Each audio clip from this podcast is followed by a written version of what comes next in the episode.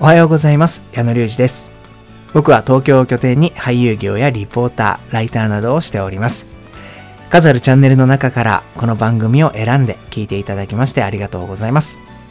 この番組はですね、演劇やミュージカルをまだ見たことがないよという方から、もう見たことあるよ、なんなら作ってますよという方まで楽しんでいただけるような番組を目指しております。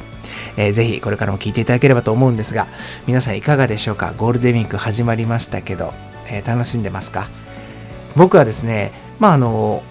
昨日夜仕事で朝ね帰ってきたんですけれども最近あの家の近くの神社に子供を保育園送ったりとかこうやって仕事を朝帰ってきたりする時にあの毎日寄るような習慣がついたんですけれどもちょうどね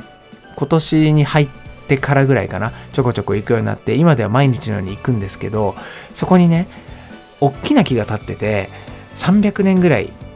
立っている立派な木なんですけどその木がね冬から今の時期にかけてだんだんこう葉っぱが増えてきて緑の割合が増えてきたんですよ。でその木の下に立って上を見るとまあ冬場はね、その木の隙間から空がたくさん見えてたんですけど、今日ふと見上げると本当にもう緑の葉っぱがびっしり詰まっててもうほとんど空が見えないぐらいもう何て言うんだろう。緑々しいって言葉ないかな。なんか緑緑しいというかななんだこの言葉って感じなんですけど葉っぱがいっぱいでなんかねあの生命力にあふれてるというかすごいそれを見て朝から幸せになりましたよというお話です。皆さんはなんかそういう感じで身の回りでなんか春が来たなとかあのもう暑くなってきたし夏が近づいてきてるなっていうのを感じたことは最近ありますでしょうか？もしあればですね、なんか体験記ということで、あの、メッセージを送っていただければと思いますので、ぜひ、あの、一度送ってみてください。えー、今日もですね、始めていきたいと思います。矢野隆二の演劇ミュージカルチャンネル。この番組は、演劇メディアオーディエンスのスポンサーでお送りいたします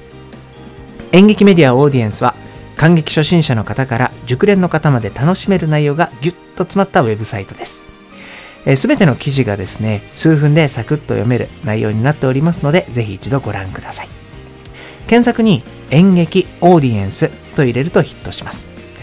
えー、今日の記事もですねあの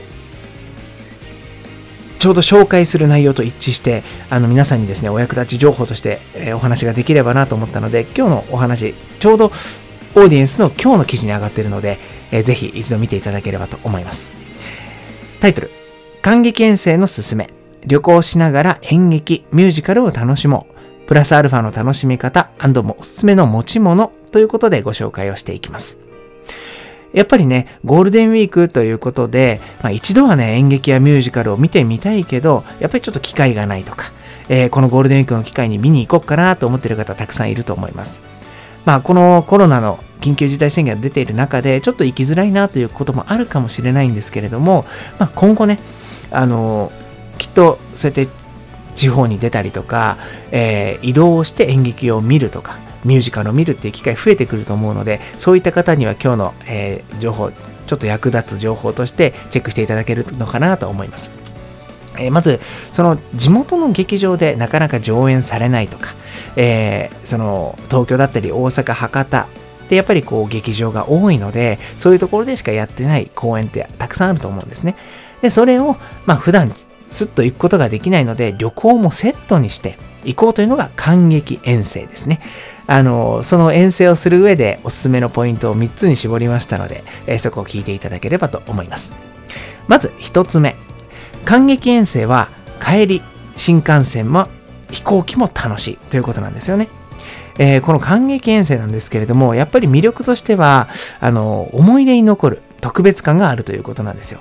職場に休みを出したりとか、まあ、ホテル、交通機関のチケットを予約したりとか、まあ、普段よりもやっぱり手間はかかるんですけれども、その分、あのー、演劇を見てね、帰ってきて、ああ、今回の旅行が終わった、感激遠征が終わったという時の感慨深さというのはもうやっぱり格別なんですよね。で、やっぱりこう、普段ちょっと疲れが溜まっているけれども、今回はもう先月、今月頑張ったからちょっと高いホテル取ってみようかなとか、えー、そういったところを考えながら予定を立てるのも楽しみの一つなので、あの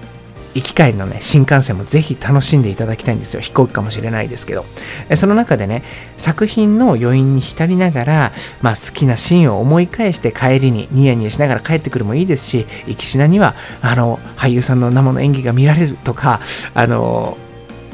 ずっとね、パンフレットで見ていた劇場に行けるとか、そういう楽しみをね、しながら、もうワクワクを十分に楽しんでいただければと思います。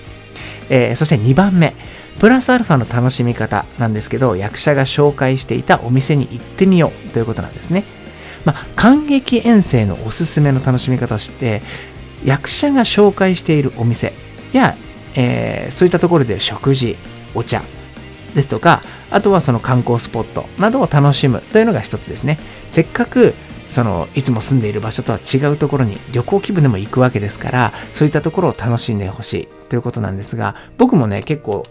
公演を東京大阪名古屋福岡とこう同じ公演でも転々とすることがあって、えー、その時ってやっぱりこう、うん、俳優同士で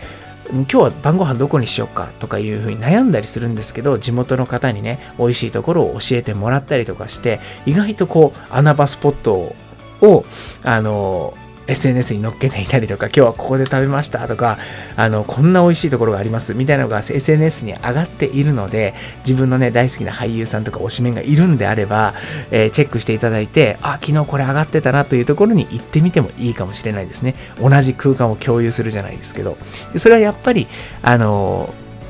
実際に俳優さんがいる劇場の近くで、えー、同じような空間を共有するというところでしか味わえないことだと思います。では3つ目。えー、持ち物は新幹線や飛行機に乗る前にチェックしましょう。ということなんですけど、